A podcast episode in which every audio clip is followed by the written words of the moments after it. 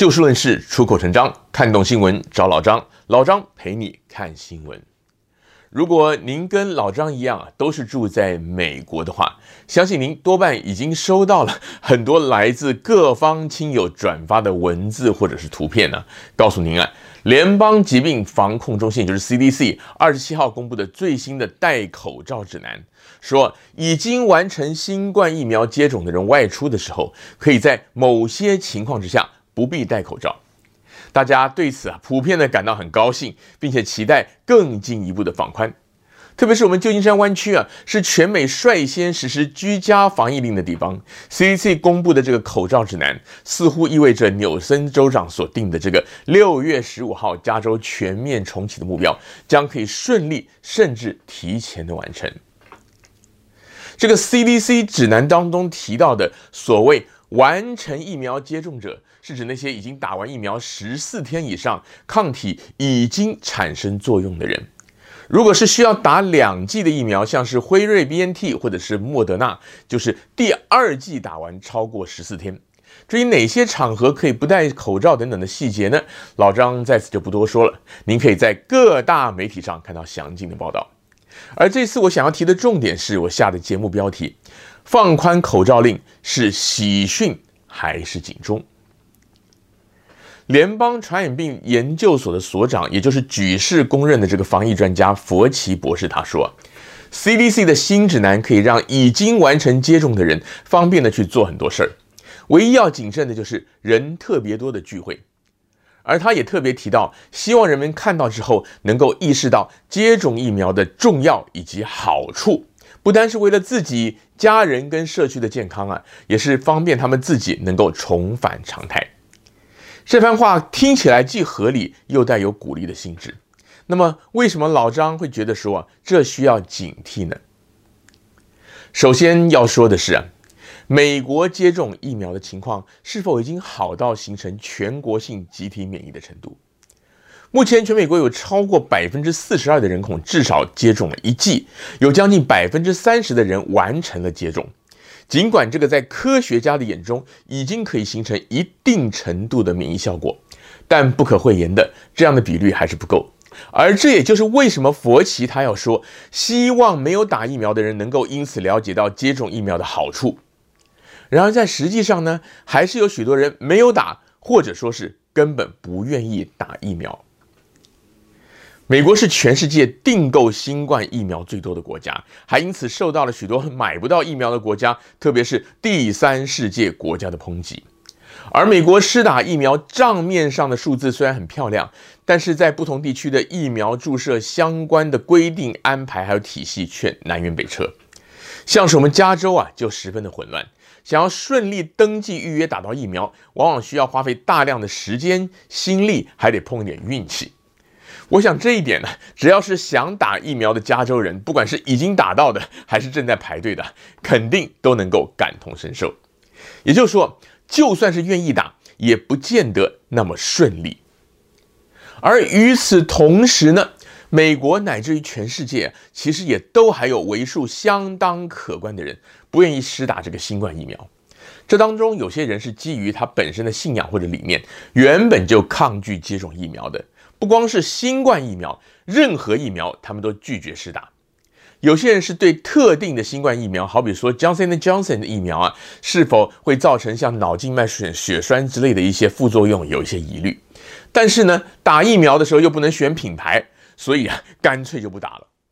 还有的人则是担心的，全世界所有新冠疫苗在短短一年内快速的研发，并且透过紧急授权上市，没有经过长期的观察，不晓得会不会产生一些潜在的后遗症。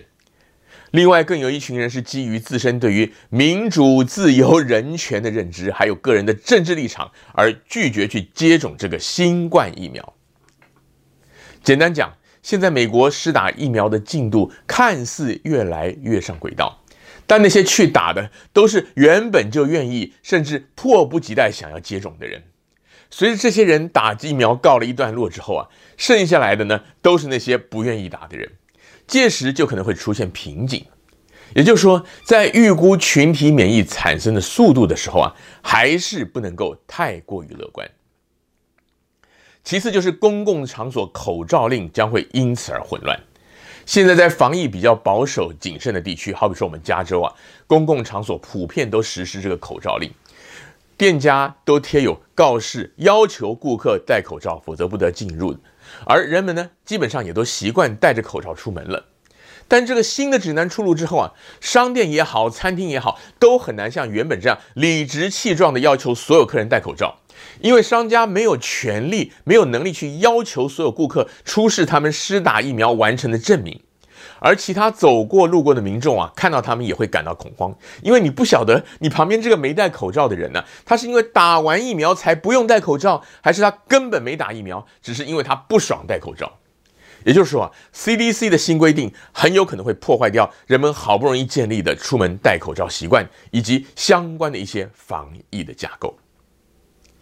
持平而论，CDC 这个新规定呢，是基于科学统计事实而制定出来的。虽然研究显示出，外出散步、慢跑、骑车或者在户外的一些小规模的聚会，传播新冠病毒的几率的确很低。就算当中有人打了，有人没有打，不戴口罩的风险呢，大概也不高。但是老张觉得，这样的说法尽管是基于科学，却忽略了人性。绝大多数的民众都不是科学家，很难在公共场合做出及时的正确判断，知道怎么样的场合属于不需要戴口罩的小型聚会，而多少人才算是需要戴口罩的大型活动。因为病毒的传播除了人数以外，现场是否通风良好，人与人之间距离有多远等等呢，这些都是重要的影响因素。此外，像这种高度仰赖民众自治、自律、自觉的 honor system，也很容易成为那些原本就不想甚至不屑戴口罩的人放飞自我的最佳理由。除非专家能够证明并且承认戴口罩防疫原本就是错误的，是无效的措施，否则呢，此举就是把责任推到民众个人的身上。最近，印度的疫情大爆发成为了国际焦点。原因在于去年下半年，印度觉得疫情已经改善了，所以开放了许多大型的聚会，数以万计的民众他们在各种的宗教节庆还有政治造势的场合活动当中聚集。结果疫情现在大爆发，需要向国际社会寻求像是呼吸器等等医疗器材的紧急援助。目前印度官方公布的确诊数已经高达一千八百万，死亡人数超过二十万，但外界估计呢，实际的数字一定远高于此。美国的卫生条件与医疗资源远胜过印度，也不太会出现几万甚至几十万人聚集在街头或者泡在河里面的情况。但是从印度的例子就可以看出啊，新冠疫情死灰复燃是很容易的事。美国或许得天独厚，有充足的疫苗供应。然而话又说回来，目前也还没有人知道疫苗提供的免疫力可以持续多久。假如大家过分的乐观，放松各项防疫措施的同时，免疫力却悄悄的失效的话，美国会不会爆发另一波的疫情呢？其实还真的很难说。